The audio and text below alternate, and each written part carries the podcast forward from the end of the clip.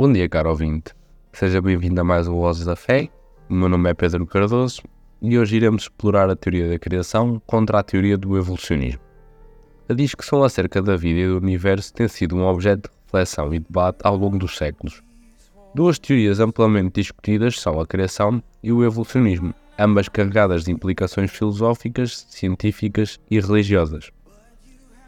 Da perspectiva cristã, essa dicotomia ganha contornos singulares, à medida que a fé se encontra com a ciência, levantando questões profundas sobre o propósito da existência e a relação entre Deus e o mundo. A teoria da criação, sustentada pela interpretação literal do relato bíblico de Gênesis, postula que Deus é o criador de tudo o que existe. De acordo com essa perspectiva, o universo, os seres vivos e a humanidade foram consumidos intencionalmente por um ato divino, a criação, vista como um evento singular e sobrenatural, salta a centralidade de Deus como um agente primordial e estabelece as bases para a compreensão de que o ser humano é um ser especial, dotado de propósito e valor intrínseco. Já por outro lado, o evolucionismo propõe uma narrativa que se apoia no processo gradual de mudança e adaptação das espécies ao longo de bilhões de anos. De acordo com essa teoria, os seres vivos, incluindo a humanidade, evoluíram a partir de ancestrais comuns por meio da seleção natural. A perspectiva evolucionista desafia a visão tradicional de uma criação instantânea e direta, oferecendo uma explicação fundamental em evidências científicas, como a geologia, a biologia e a genética. Em meio a essa dicotomia, a perspectiva cristã enfrenta o desafio de harmonizar a fé com a razão. Muitos teólogos e pensadores cristãos tentam buscar uma abordagem conciliatória muitos teólogos e pensadores cristãos tentam buscar uma abordagem conciliatória, conhecida como teísmo evolucionista.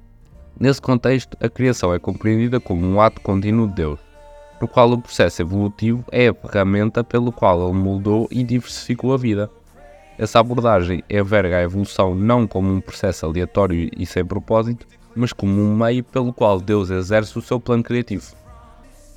A teoria do teísmo evolucionista não aceita apenas os achados científicos, mas também os enquadra dentro de um arcabouço teológico.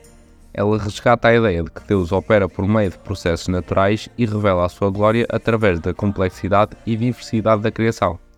Isso não implica uma redução do papel de Deus. Aliás, pelo contrário, destaca a sua omnipotência ao sustentar e guiar todo o desenvolvimento cósmico.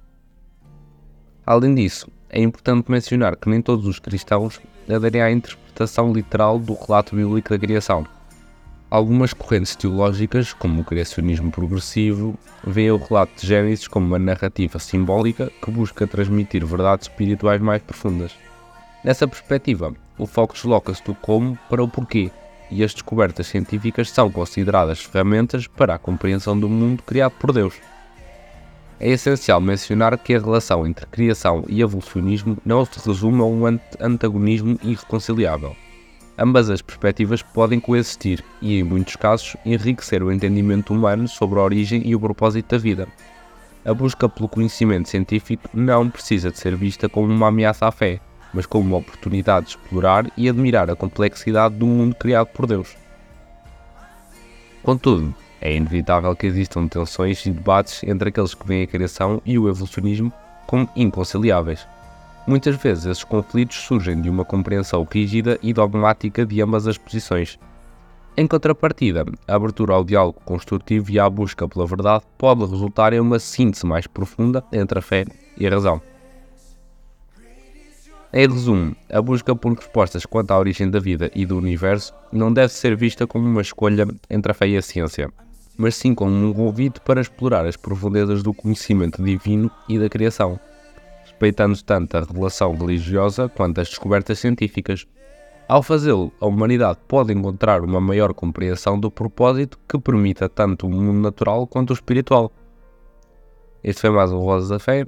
Espero que tenham gostado, espero que tenham um bom dia e até para a semana. Que Deus o abençoe.